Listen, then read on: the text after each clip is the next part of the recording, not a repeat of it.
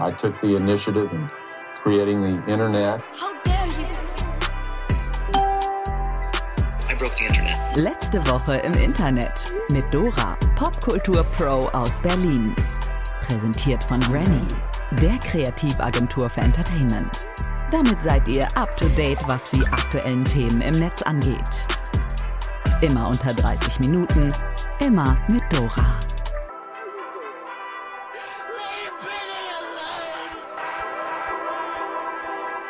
Hey, da bin ich wieder.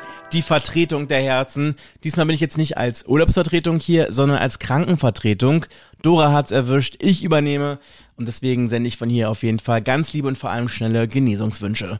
Und ich würde sagen, ihr müsst jetzt diese Woche nochmal mit mir auskommen und äh, ja, wir starten mit dem Ticker. Der letzte Woche im Internet Ticker. Atomkraft wird jetzt klimafreundlich. Die EU hat beschlossen, Gas und Atomkraft ab sofort als klimafreundlich zu bezeichnen. Das macht die beiden Stromarten zwar nicht unbedingt klimafreundlicher, aber immerhin freut sich die Lobby. So sehen das jedenfalls KritikerInnen, die der EU einen Spuren vor der Industrie vorwerfen. Durch diese sogenannte Taxonomie, also die Einstufung von Stromarten in Sachen Umweltfreundlichkeit, führt vor allem dazu, dass nun Banken und InvestorInnen ihre Investments als nach nachhaltig bezeichnen dürfen, wenn sie ihr Geld beispielsweise in Nuklearstromunternehmen stecken. Vor allem Frankreich hatte auf die Anerkennung der Atomkraft gepocht, Deutschland dagegen auf Gas. Klingt ein bisschen nach shady Hinterzimmer-Deals. Aber wer unterstellt der Politik denn sowas? Ne? Michael Jackson hat angeblich nicht selbst gesungen. Die Story hier, die ist auf jeden Fall ganz schön doll und ich wette, die lässt einige Conspiracy Theory Herzchen hier höher schlagen. Nämlich drei Songs von Michael Jackson können jetzt nicht mehr gestreamt werden. Dabei handelt es sich um Monster, Keep Your Head Up und Breaking News, die alle auf dem Posthum-Album Michael waren, das 2010 erschienen ist und auf dem bis dato halt unveröffentlichte Jackson-Songs sind bzw. waren. Und ähm, seit dem Release gab es immer wieder Vorwürfe und sogar eine Klage von einem Fan.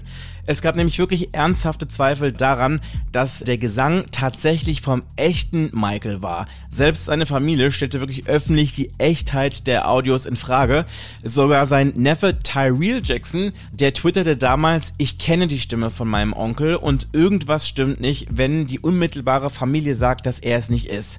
So zu klingen wie Michael Jackson und Michael Jackson zu sein, sind zwei verschiedene Dinge. Ja, jetzt, zwölf Jahre später, wurden die Songs offline genommen. Sein Plattenlabel und die Nachlassverwaltung, die sagen aber, dass die Entfernung der Songs nichts mit ihrer Authentizität zu tun hätten, sondern vielmehr sei diese Maßnahme der einfachste und beste Weg, mit äh, diesen Titeln verbundene Diskussionen ein für alle Mal zu beenden. Denn damit bleibe der Fokus dort, wo er hingehört, und zwar auf den aufregenden neuen und bestehenden Projekten, die Michael Jacksons Erbe feiern. Ja, so, so, ne? Walt Disney wollte Dr. Dre für 4 Millionen Dollar unter Vertrag nehmen. Du hattest ja, glaube ich, erst in der letzten Folge gesagt oder in der vorletzten Folge. Und zwar, irgendwo sind wir schräg abgebogen und befinden uns jetzt gerade in so einem seltsamen Paralleluniversum der tatsächlichen Realität, in der einfach nur schlimme und schräge Sachen passieren. Und äh, diese These hier, die untermauert das jetzt irgendwie. Also stellt euch mal wirklich eine Welt vor, in der Dr. Dre, also nicht irgendein Doktor, sondern Dr. Dre, ähnlich wie Hannah Montana oder auch der ganze High School Musical Cast für Disney Musik macht. Also in diese Richtung soll das tatsächlich Bemühungen gegeben haben. Das behauptet jedenfalls Peter Paterno. Das ist der Anwalt von Dr. Dre. Demnach habe Walt Disney versucht, den Rapper in den 90ern gleich nach der Veröffentlichung seines Solo-Debüts The Chronic mit einem 4 Millionen Dollar Deal unter Vertrag zu nehmen.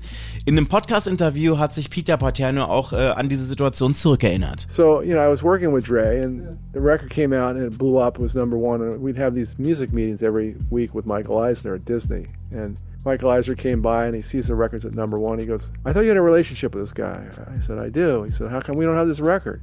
And I go, well, Michael, let me let me just let me just read you some of the lyrics. You motherfucker, you motherfucker, you know. And let me, you know what this is on the cover? That's a marijuana leaf. And the deal was four million dollars. He goes, we can't do that. I go, that's why it's not on the label. Und so kamen wir also um unsere Dr. Dre Disney Alben. Ja, das komplette Video verlinken wir euch auf jeden Fall wie immer in den Show Notes.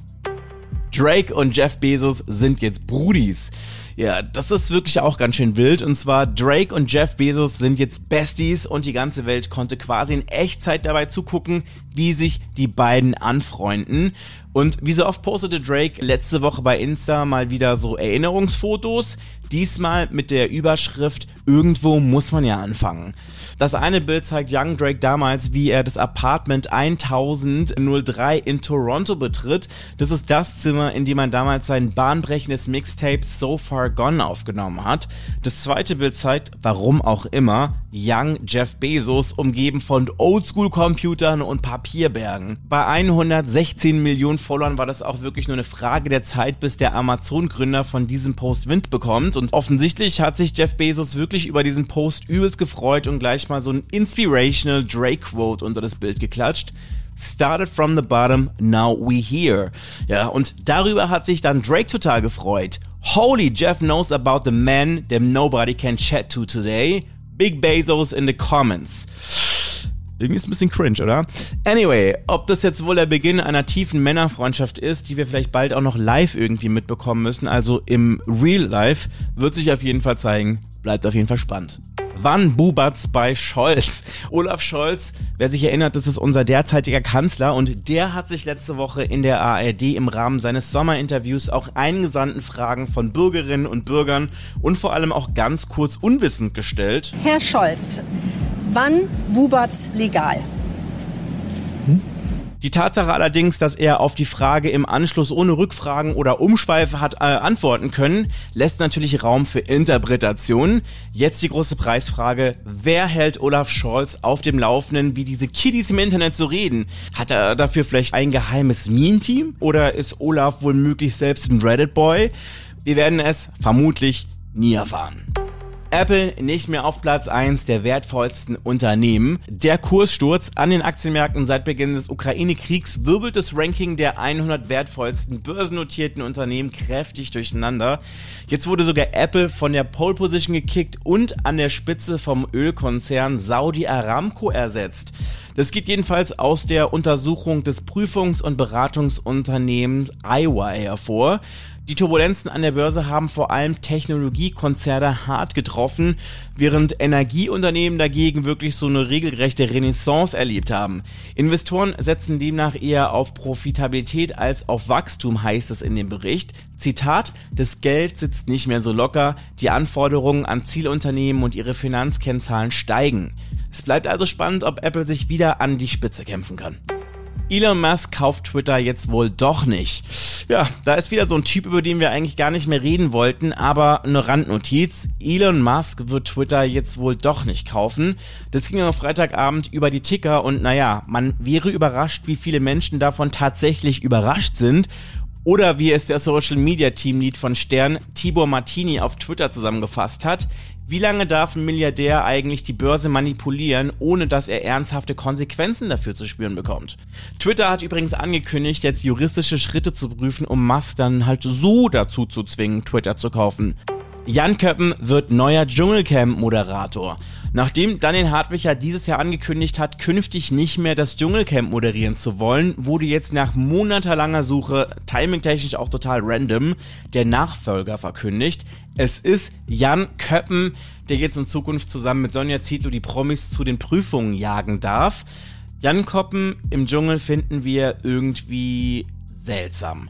Heißt ja, dass wir dann künftig einem total lieben, aalglatten und schon fast ein bisschen langweiligen Moderator dabei zusehen, wie der krampfhaft versuchen wird, einen anderen Moderator zu ersetzen, der die letzten, ja, keine Ahnung, zehn Jahre krampfhaft versucht hat, Dirk Bach, also den OG-Moderator zu ersetzen.